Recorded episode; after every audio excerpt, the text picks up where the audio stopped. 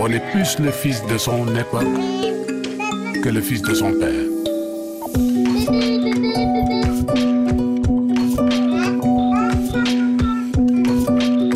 Parents, enfants, d'ici et d'ailleurs.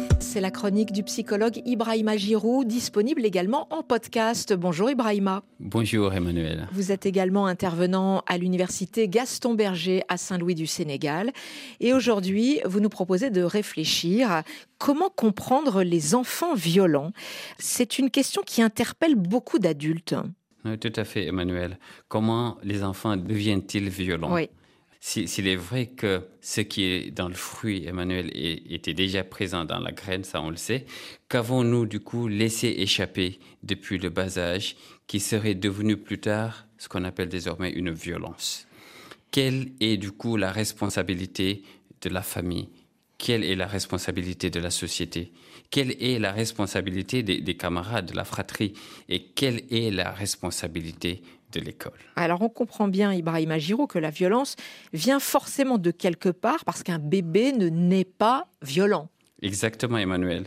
Il y a ce que l'on peut appeler, par exemple, les vérités dépassées et leurs effets néfastes sur l'éducation des enfants. J'entends certains parents, par exemple, dire qu'il faut donner une éducation rigoureuse à son enfant pour le préparer à la dureté de la vie. On entend ça beaucoup. Et ces parents semblent avoir gardé des traumatismes psychologiques qui augmentent leur niveau d'alerte, voire de susceptibilité.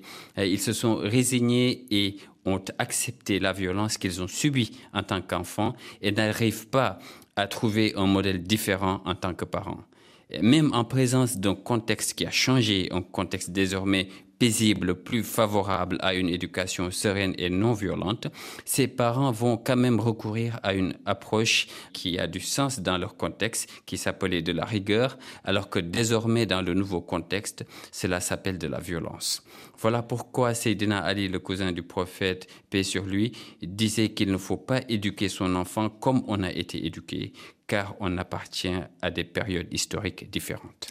Alors d'accord, le monde change, Ibrahima, mais est-ce qu'il y a des, à fait. des attitudes, des, des comportements dès la petite enfance qui, qui trahissent de futurs comportements violents Ben, Est-ce qu'un bébé peut chercher à faire mal? La réponse est clairement oui.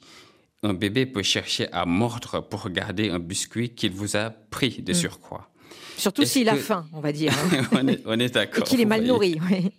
Par exemple. Mais même s'il était bien nourri, vous voyez. Est-ce que cela implique qu'il aura un comportement violent à l'âge adulte? La réponse est non. Ce qui détermine le comportement violent ou pas de l'enfant plus tard, c'est la manière dont la famille et la société vont gérer l'agressivité du bébé et du jeune enfant. Il n'y a donc pas de déterminisme absolu qui serait intrinsèquement lié, Emmanuel, à l'enfant, mais davantage de risques selon la manière dont la famille et la communauté éduquent l'enfant. Les différentes façons d'éduquer balisent, ouvrent des voies à des attitudes et des comportements soit violents ou bienveillants et équilibrés pour ne pas tomber dans la faiblesse non plus. Mais alors comment peut-on prévenir la violence des enfants dans ce cas, du côté des parents, de la famille et de la communauté, comme vous dites? Il faudrait que les parents soient simples et lisibles. Cela signifie qu'ils doivent tenir leurs promesses pour ne pas devoir se montrer tyranniques, par exemple. La, la tyrannie appelle et utilise la violence. Les éducateurs doivent se montrer matures également. Cela signifie qu'ils doivent être justes avec les enfants et ne pas montrer de préférence pour un enfant particulier, mais plutôt pour de bons comportements. Donc dépersonnaliser, vous voyez les valeurs. Si la préférence va sans ambiguïté sur des attitudes positives, sur de bons comportements et des valeurs indépendamment de l'enfant qui les porte momentanément, alors chacun des enfants aura sa chance d'être justement valorisé. Mais si en revanche, la préférence est subjective et porte systématiquement sur un enfant, indépendamment là également de ce qu'il pourrait faire comme bêtise, alors les parents seront responsables, Emmanuel, du sentiment d'injustice qu'ils auront créé et même de haine malheureusement entre les enfants. On voit ça dans la fratrie, le sentiment de rejet ou de sous-amour de la part des parents est néfaste pour l'équilibre psychologique de l'enfant et conduit à deux types de souffrances. L'une retourner contre soi-même. Donc l'enfant, l'enfant violent avec lui-même, hein, c'est ça? Exactement, l'enfant violent avec lui-même sous différentes formes et l'enfant violent également contre les autres. La question de la semaine pour les parents, Ibrahima Giroud.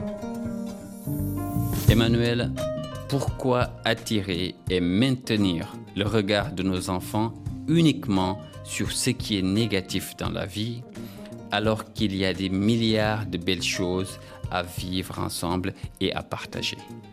Et bien sûr, à méditer comme toutes vos chroniques disponibles en podcast, parents, enfants d'ici et d'ailleurs, euh, sur toutes les plateformes de téléchargement. Bonne journée à Dakar, Ibrahima. Au revoir, Emmanuel.